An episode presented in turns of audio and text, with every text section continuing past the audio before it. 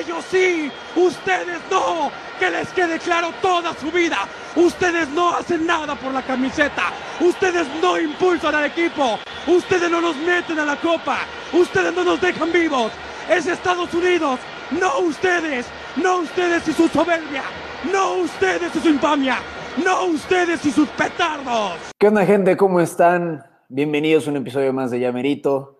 Yo soy Andrés Arnau, como siempre un gusto saludar a mis amigos, a mis fieles compañeros Richie, Sempeña y Jacobo. Estamos ya en septiembre, amigos, aunque eh, mentalmente... Bienvenidos al nivel 9 de Yumanji, por favor. seguimos, seguimos en el, en el 15 de marzo, güey, mentalmente, en fin. Eh, Richie, ¿cómo estás, amigo? Amigo Arnau, güey. Pues bien, güey, ya la verdad acostumbrándome a la nueva realidad, ¿no? Ya estoy en un tema ya bastante pues que ya, ya, no, ya no sé qué pasa, ya no sé lo que está sucediendo, me da absolutamente igual lo que pase, pero pues es lindo juntarnos para seguir hablando de fútbol y sobre todo la selección mexicana, ¿no? Porque yo no soporto la liga, no soporto las ligas locales, ya me tienen harto. ¿Qué pasó, mi Jacob? ¿Tú cómo andas, güey?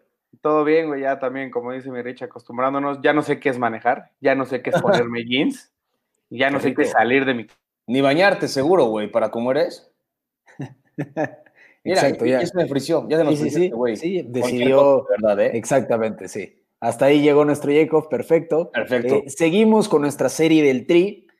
Eh, el, capítulo pasado fue, fue uno muy, muy interesante. Se habló de, de las generaciones perdidas, particularmente los campeones sub-17, el Tri de Hugo. Le queremos dar un poquito de, de seguimiento a, a, esta tangente. Es, es un poco distinto el tema, ¿no? Pero pero bueno, toca hablar entonces de los procesos fallidos de la selección mexicana. Con estos procesos nos, referimos a, cómo ha evolucionado el, tri a partir de, de, cierta época y, respecto a los técnicos que lo manejaron, los jugadores que tuvieron en, su poder, los directivos también, si, si, lo queremos ver así, pero procesos que estaban estipulados para, no sé, empezar en unas eliminatorias y acabar después de una Copa del Mundo. Por lo general, siempre se tienen vistas a un mundial, ¿no? Que es, obviamente el torneo de selecciones más importantes.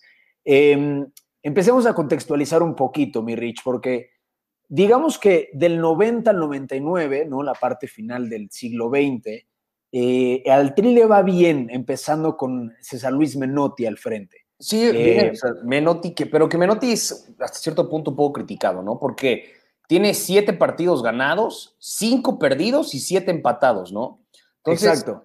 Pero no se le da el proceso, ¿no? ¿no? Vuelvo a lo que comentaba incluso en el capítulo pasado, no se le respeta el proceso, no se le da seguimiento, no se deja que trabaje el director técnico. Pero es que con ningún caso, en ningún caso se deja que Exactamente. trabaje. Después viene un, un interino, cuando renuncia Menotti, y luego viene Miguel Mejía Barón, ¿no? Que a, pesar de todo, lo que gana es una Copa Oro todos ganan una Copa Oro básicamente, o sea, cualquier cosa, ¿no? que es en, la 90, en la 93, y ya sabemos lo que sucede con Hugo Sánchez en el 94, que decide no meterlo, y tan tan. Siguiente máximo triunfo, por así decirlo, es con la Puente en el 99. Así es, sí, pero, pero no, no, hay que olvidarnos de, también lo que se consigue en, en, Copas América, ¿no? Copa Intercontinental, perdón.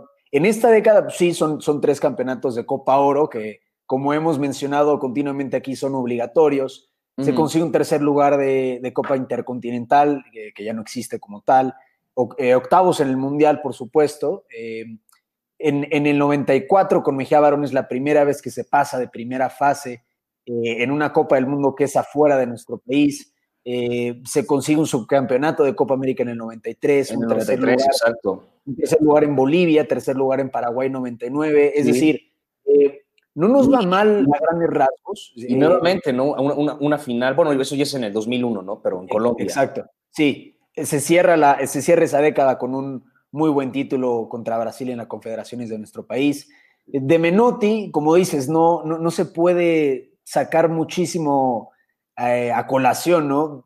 Surgen futbolistas como García Aspe, como Carlos Hermosillo, como Jorge Campos, pero yo creo que César Luis Menotti inicia un, buen proceso en el que se reconstruye la selección, en el que llegan nuevas generaciones, que se les dan prácticamente continuidad en toda esa década. Eh, llegamos al nuevo siglo, eh, la puente después de, perder la Copa Oro del 2000 frente a Canadá, ¿sí? contra nuestra Canadá de toda la vida.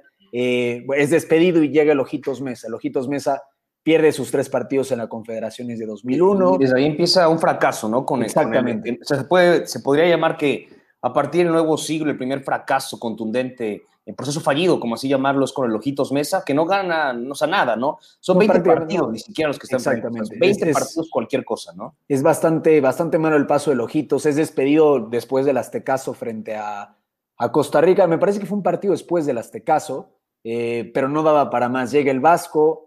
Eh, el, mundial, barco. De, el Mundial de 2002, pues es, es, un, es, un, golpe muy duro cuando nos elimina Estados Unidos. Eh, y después del Vasco llega la Volpe. Yo creo que a partir de aquí es un antes y un después. A ver, no, no okay. que, no que hayamos pasado al, al, quinto partido cada técnico que pasó después de la Volpe, pero yo creo que después de la Volpe, que lo recordamos con un proceso, digamos, eh, exitoso, por así decirlo. A ver, se ganan Copas Oro. Eh, en Alemania 2006 eh, es una muy buena actuación, pero nos eliminan en octavos. El problema llega después de la golpe, ya a esto me refiero. Porque después de la golpe llega Hugo. Eh, okay. Hablemos entonces un poquito del tri de Hugo Sánchez. O sea, eh, el, el, tri de Hugo Sánchez duró un poquito más de un año. Y ¿Sí? yo creo que, a ver, esto, esto sucede eh, en 2007, él llega en 2007. Hablamos. ¿Seis o siete? Llega 2006. Llega 2006, ¿Sí? finales de 2006. Finales de 2006. Lo presenta a finales que, de 2006. Ajá, exacto. Digamos que empieza todo su proceso en, en 2007, tiene un paso bastante bueno por Copa América que revisamos el, el capítulo pasado. Uh -huh. eh, la Copa Oro se pierde frente a Estados Unidos. Y ya comentamos, pero aquí lo repetimos, fue el preolímpico en Carson, California, de 2008, el que finalmente cava, cava su tumba con la selección.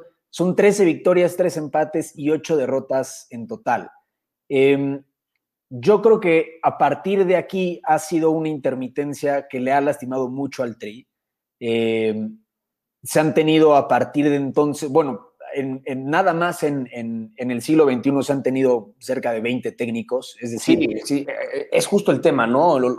¿Cuánto están durando los procesos a partir del 2000, no? O sea, estamos, estamos hablando de que en 20 años han habido un 4, 5, 6, 7, 8, 9, 10, 13 técnicos.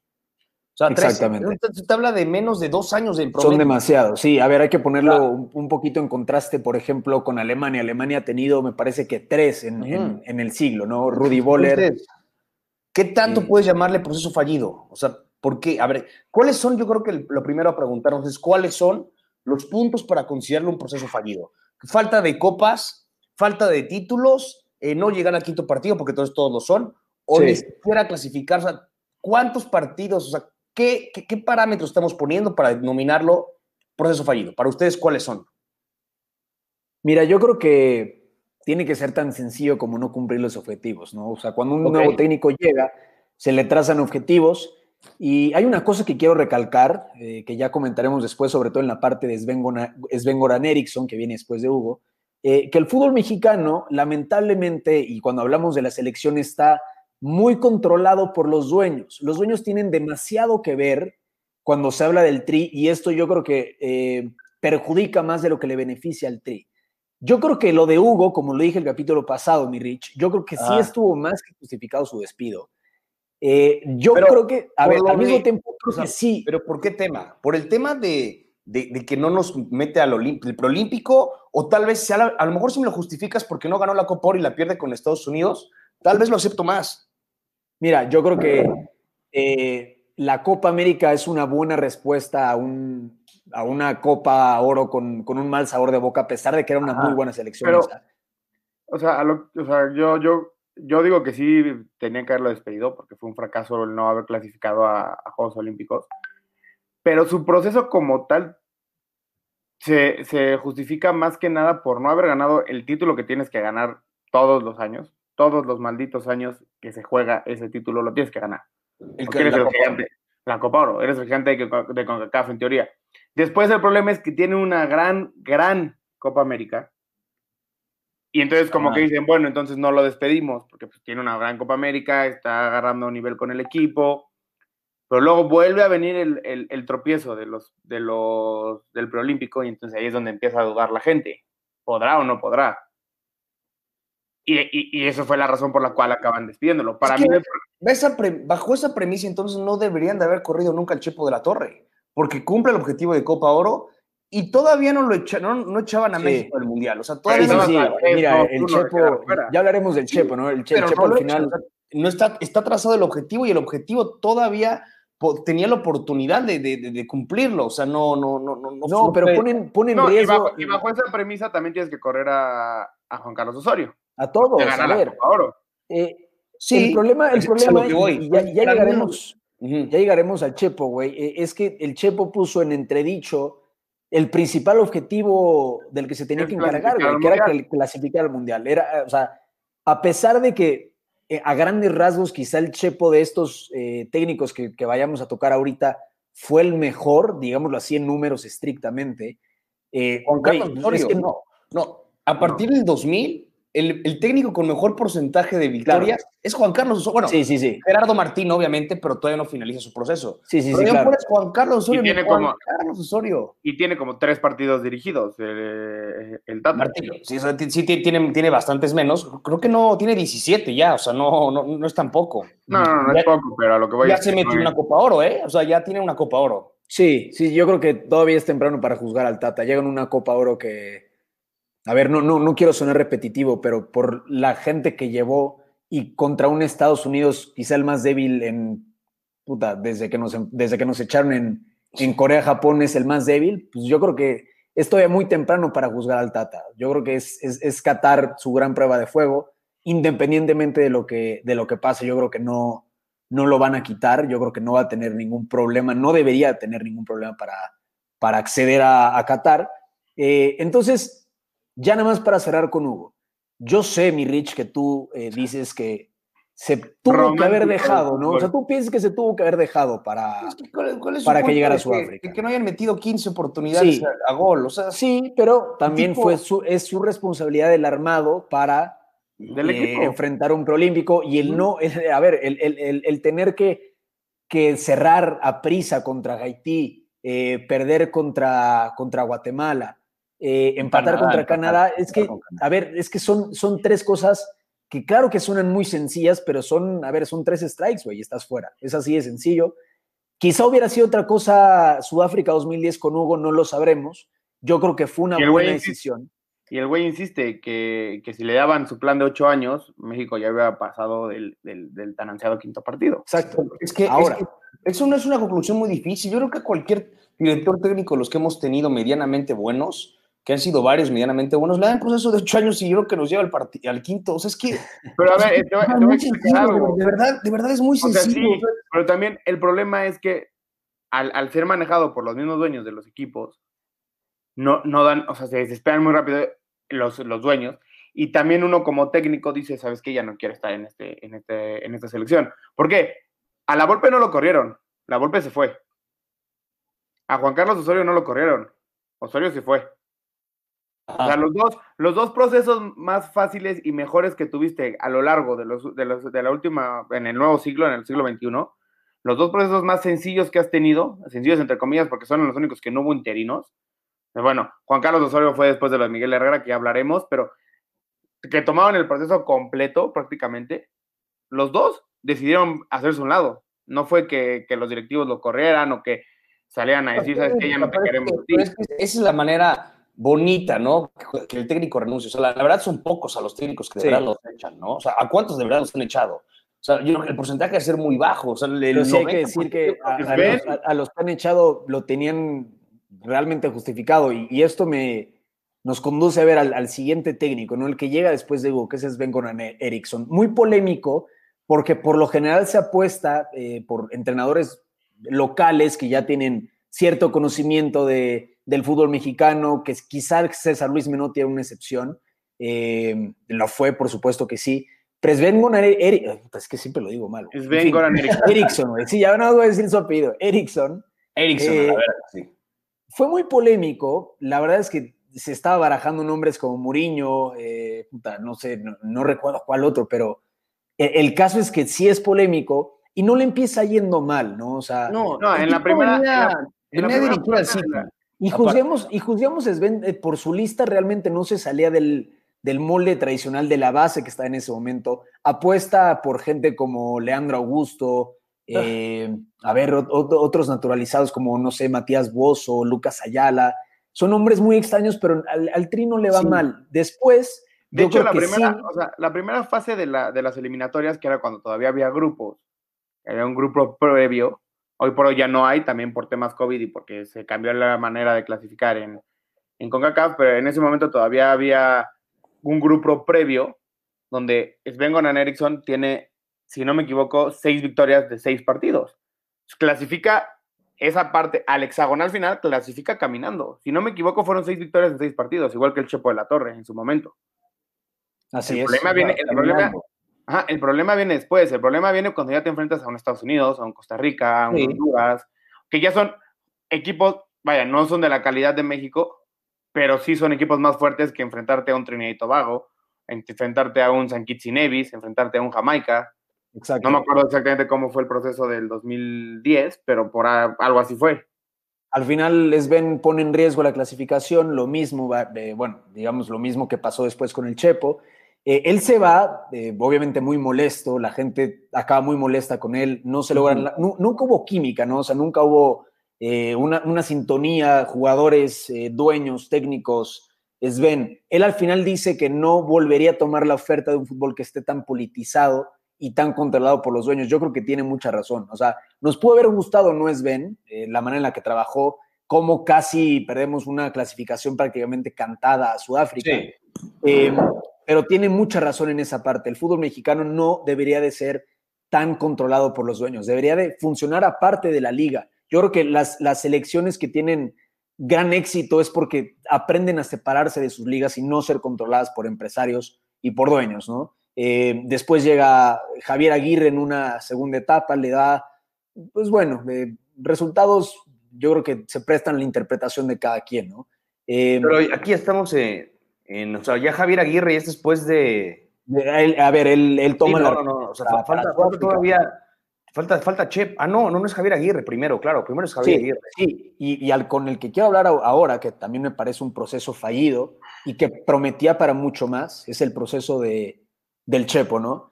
Eh, el Chepo tiene, a ver, fueron, eh, fueron tres años casi, fueron dos, tres años al frente del Tri. Se va a una Copa Confederaciones en donde realmente es, es cuando empieza a flaquear mucho su proyecto, ¿no? Le va bien gana una Copa Oro con una muy buena selección y una, un partido que todos recordamos contra Estados Unidos, ¿no? Ese 4-2 con el gol mágico de Giovanni. A partir de la Copa, Confederaciones es como todo se empieza a derrumbar, digámoslo así, ¿no? Y, tiene, una, o tiene un segundo aztecaso, perdemos contra Honduras en el Azteca. Eh, es después de ese partido cuando se decide despedir al Chepo. Después del 2-1, que era el 2-1 contra Honduras, sí él toma una decisión, no sé, bueno, al final le resultó inteligente, ¿no? Que fue delegar selecciones menores a Luis Fernando Tena, tanto en Panamericanos como en Juegos Olímpicos. Eh, entonces yo creo que eso, eso también al final acaba pesando, porque ¿qué pasa si el Chepo consigue estos logros? Yo creo que nosotros tres aquí llegamos a, concluir que el tri de Juegos Olímpicos ganó porque estaba Tena. ¿Qué pasa si en vez de darle, deja tú que que en vez, en vez de que sea el, el, caso de perder, que empate, lo despiden o no. O sea, yo creo que Chepo sí llega al Mundial. Yo creo que, o sea, es que es el tema con México. México despide a sus directores técnicos por un partido. Despidieron a Hugo Sánchez por Haití, despidieron a Chepo por el Aztecaso. O sea, México echa. Pero es que, a ver, te voy a decir, un partido. No, te voy a decir algo. México en esas eliminatorias, en las de rumbo, en el hexagonal final, México, de los 10 partidos que tiene, gana 2, empata 5 y pierde 3. No puede ser que México gane 2 partidos en una eliminatoria donde juegas 5 partidos en casa y estás enfrentando a Jamaica, a Panamá, a Honduras, a Costa Rica y a Estados Unidos. No puede ser que de esos 5, que por lo menos tienes que ganar los 5 de local porque estás jugando en el Azteca los 5, ganaste 2. Uno fue a Panamá en el, en el último maldito minuto con ese a ver, hermoso gol de Raúl. tienes que llegar, tú tienes que llegar con el director O sea, imagínate, tú llegas a la selección mexicana. Llegas a la selección mexicana y de repente te dicen que tienes que ganar todos los partidos en casa. O sea, ¿cómo? Eso se debería de exigir desde mi punto de vista en, el, en un segundo proceso ya que lo viviste una vez, pero llegar de la nada y decirte a huevo tienes que ganar todos los partidos en casa, en, la, bueno, ¿se, te hace, ¿se, te hace, lógico ganar dos partidos de 10? No, no, no, no, pero no todos, o sea, pero lo que es que no todos. Ahí está el problema, ganaste dos partidos, dos partidos y uno fue de visitante. Le ganaste a Jamaica, o sea, ni siquiera a Jamaica, que fue el rival más débil del hexagonal, le ganaste de local. Con Jamaica empataste a cero en el Estadio Azteca. O sea, eh, eh, de, eso, de eso te hablo. No te hablo de que tienes que ganar los cinco y tienes que ganar los diez partidos. En teoría, México tendrá que ganar los diez partidos. Está obligado a ganar todo lo que juega en CONCACAF. Está obligado. Una cosa es la obligación, otra cosa es que sea diferente, güey. El problema es que ganaste un partido de local. De cinco que tienes de local, ganaste uno. Ni a Jamaica, que es el rival más débil, lograste sacarle la victoria en el Estadio Azteca. Y nada más se la sacaste de visita. Ganaste dos partidos. Mm. Y el único partido que ganaste de local fue con Bucetich después de. O sea, después de que corren al. Y es, algo muy, es algo muy importante. Se utiliza Bucetich, se utiliza Luis Fernando Tena en dos bomberazos distintos. Esto demuestra, eh, esto fue súper arriesgado. A ver, o sea, ¿qué pasa si por alguna razón eh, Graham Susi no metía ese gol contra Panamá y no pasamos al Mundial? O sea, habías echado a dos técnicos como, no sé si, a ver, no era su culpa, no había sido culpa del Chepo por eh, desinflar un proyecto que venía bastante bien, que sí puso en riesgo la clasificación a Brasil 2014, pero luego pones a dos técnicos, a uno lo pones nada más un partido, al final te salió bien, ya después pues tomas la decisión que todo el mundo sabía de, contratar a, Miguel Herrera, que está teniendo mucho éxito con el América, y que prácticamente... Ah, prácticamente contrató al América y al León. América y el León, exactamente. de milagro no naturalizó a Chucho. De milagro no naturalizó. De milagro, porque ya, porque ya no se podía, si no, si no, no, naturaliza, sí. Exacto. Pero e, esto de los bomberazos, la verdad es que habló muy mal de, los directores en ese momento, que eran Justino Campeani y Decio de María. Eh, a ver, es que yo sé que no te podías casar con un proyecto como el Chepo teniendo en riesgo la clasificación al Mundial. Pero ¿qué esperabas solucionar con, digo, porque nos fue bien, y hay que decirlo así, porque nos fue bien y porque pasamos a Brasil. Pero ¿qué esperabas solucionar con dos bomberazos así? Ya después pues tenemos el repechaje y el piojo con el América y con el León nos pasa al Mundial.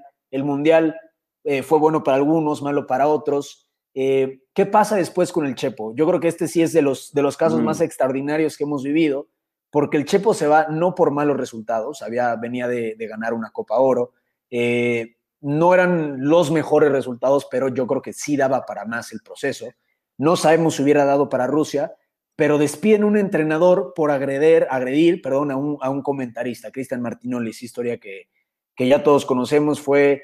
Eh, es algo difícil de explicar, ¿no? Yo creo que solamente Miguel Herrera sabrá qué pasó en ese momento, si es una absoluta vergüenza que haya pasado eso. Es increíble cómo el tipo no puede controlarse entendiendo la responsabilidad que tiene. Yo te voy a decir algo. ¿Ustedes creen que el proceso de Miguel Herrera daba para más? Quizá para... Es, es, es lo que yo iba y yo creo que sí daba para más. Sí, claro. Miguel Herrera es un gran entrenador, es un gran entrenador. Más que saber manejar a su equipo cuando está en desventaja y cuando está en adversidad, el güey muestra, muestra pánico y lo ha demostrado en sus procesos con, el, con Tijuana, en sus múltiples pasos por el América, con el Atlante, con el Monterrey. Lo ha demostrado. Cuando Miguel Herrera va abajo, cualquier faltita que no le, que no le parezca que es falta, lo va a reclamar. Se pone como loco, sí, y para que lo reclama, todo. O va a reclamar, así vaya ganando 7-0, va a reclamar igual. Es Miguel Herrera y todos lo sabemos, todos lo conocemos. Pero si algo tiene es que es un gran motivador. Es un gran motivador y, en, y, dentro del vestidor sabe motivar a sus jugadores al grado que está en donde está, con, o sea, en el América. Sí.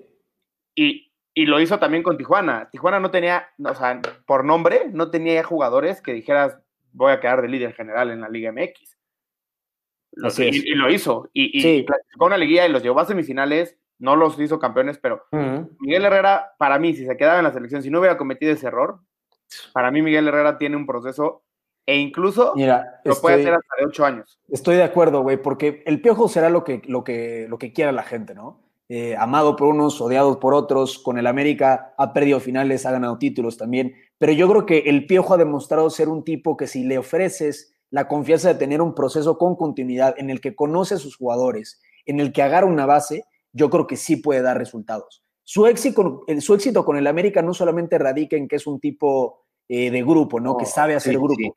Es un tipo que sabe gestionar muy bien un vestidor. Eh, eso, soy un poco redundante, pero eh, sabe gestionar eh, mejor de lo que, de lo que es eh, en, en, cuanto a su genio en la pizarra, pero al final, pues el fútbol, mira, te puede ir bien si eres un buen gestor o si eres un buen ajedrecista, ¿no? Para algunos, ¿no? Como Ricardo González era un ajedrecista, eh, no es malo en, en, la pizarra, pero es mucho mejor gestionando un equipo. Yo creo que eh, si no cometes estupidez, sí se puede haber quedado hasta Rusia. Digo, eh, tres años Qatar. eran, en tres años puede pasar mucho tiempo. Qatar, quién sabe, güey. Yo sí creo que eh, al para final. Mí, es que para mí el mundial que da en, en, en, Brasil, que sí fue de bomberazo y todo, pero para mí el mundial que da en Brasil es uno de los mejores mundiales que yo he visto. Sí. O sea, cómo juega la selección.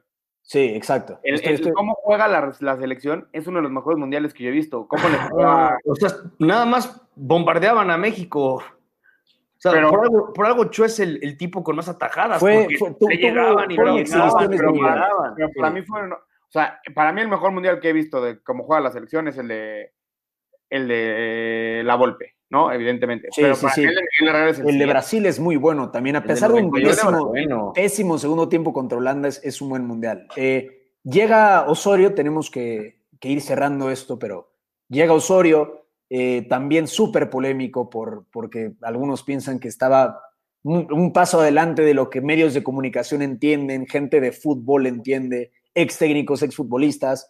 Al final fue. No fue, no, fue, no fue, tan corto, güey. Fueron. funcionario, es de otra época, Osorio. Exacto, Osorio puede es, ser. Tres años, nunca lo tres sabremos. Años. No nunca lo merecemos. sabremos porque su prueba de fuego llegó años después. No lo merecemos. Eh, fue, de hecho, corren, corren, Herrera y traen a, al Tuca. Lo querían convencer de que se quedara en la claro. selección. Y el güey dice: claro, No, claro. no Tuvo... Él lleva a las confederaciones. Él qué, bueno, que... qué bueno que el Tuca no, no agarró la selección, de verdad. Qué bueno que el sí, Tuca no la agarró. Eh, Osorio, al final, tuvo buenas decisiones en, en Rusia, tuvo malas decisiones también.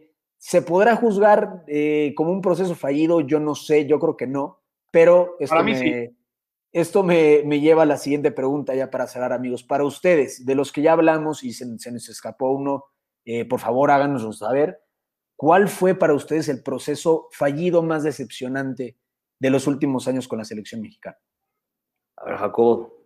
Uh, para mí el, el, más decepcionante sí, yo creo que sin duda es el de el de Chepo, o sea, fue el único técnico que casi nos deja fuera del Mundial.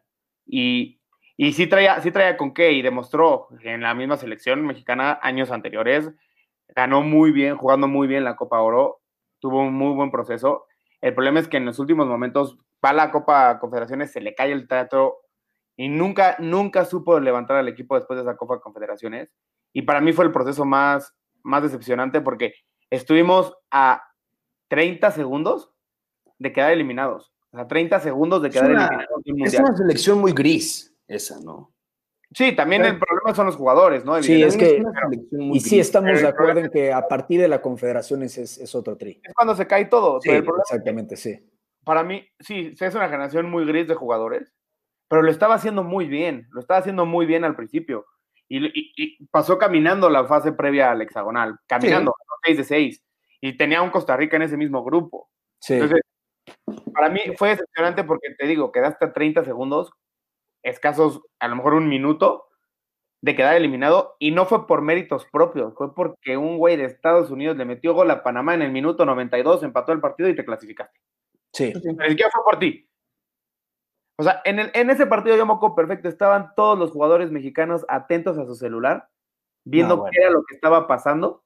No, horrible. Nos acordamos perfecto de ese momento. Y no, y no, estabas pendiente de lo que pasaba en México. Qué espanto, qué horror. No, no, no, no me quiero ni acordar. Para mí, para mí es, por supuesto, que el proceso fallido sí. más decepcionante de todos. Para mí es el de Javier Aguirre, el segundo.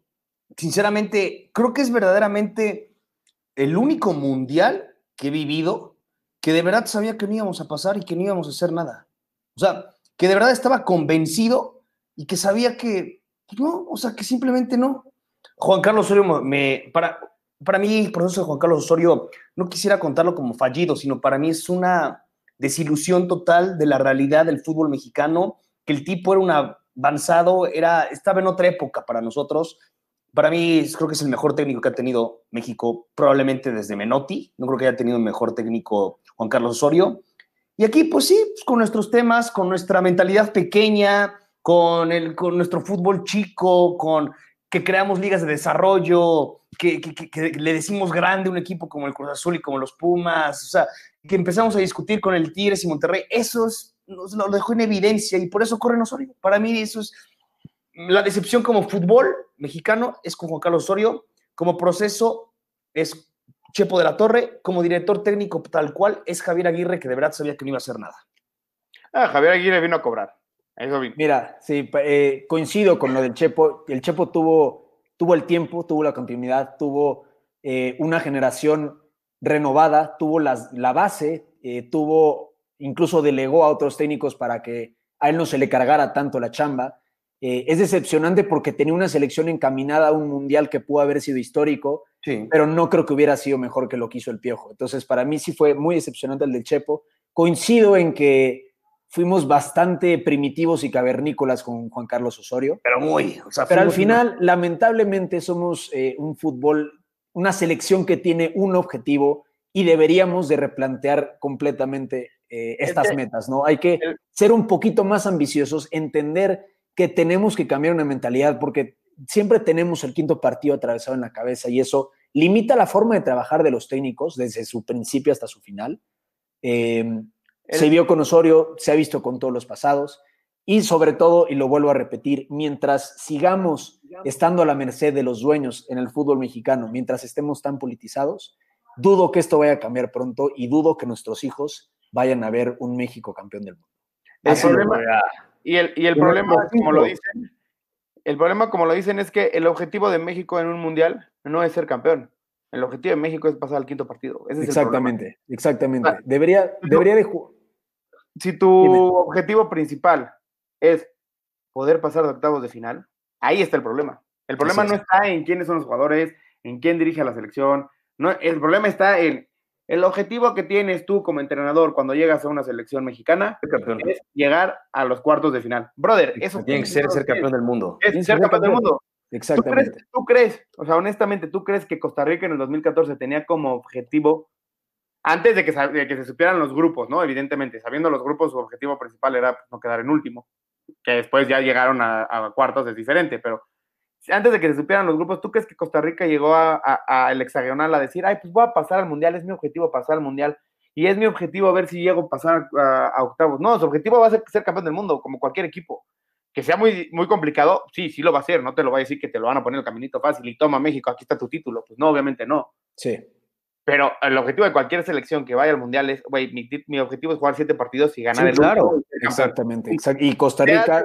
que seas. Costa Rica al final hizo la mejor actuación de CONCACAF eh, en la historia después de Estados Unidos o a la par de Estados Unidos, no teniendo este tipo de limitaciones. O sea, es trabajar de acuerdo al, objetivo a corto plazo que tienes, que es hacer un buen mundial, ¿no? Eh, procesos distintos, son historias distintas y contextos distintos, pero finalmente, mientras sigamos encasillándonos en esta mentalidad tan chica que es el quinto partido, entendiendo que nuestra calidad no da para más, pues bueno, no creo que cambien las cosas pronto. bueno. Nosotros tenemos que cerrar. Yo soy Andrés Arnau, síganme en Arnau MTZ en Twitter, ya Merito Pod en Instagram. Vamos a estar en, Facebook, en YouTube y en Instagram en, en Yamerito. Los esperamos ahí. Muchas gracias por acompañarnos. Yo soy, yo soy Rich Iglesias, arroba Rich en todos lados. Juan Pablo Gutiérrez nos acaba de comentar algo. JP, llegaste un poco tarde, no lo podemos poner ya. Síganos en todas nuestras redes sociales. Los quiero, los amo, los adoro. Yo soy mjacobo7 en Instagram. Igual sigan nuestras redes sociales. Y espero llegar al quinto partido algún día y ver a, mi, a la selección sí, del Sí, ¿no? me diste un infarto ahí, mi güero. Pero bueno. Perdón, güero, pero... Ah, ya, exageré, exageré, exageré, exageré, exageré, ya. Lo siento. Gracias, amigos. Nos vemos.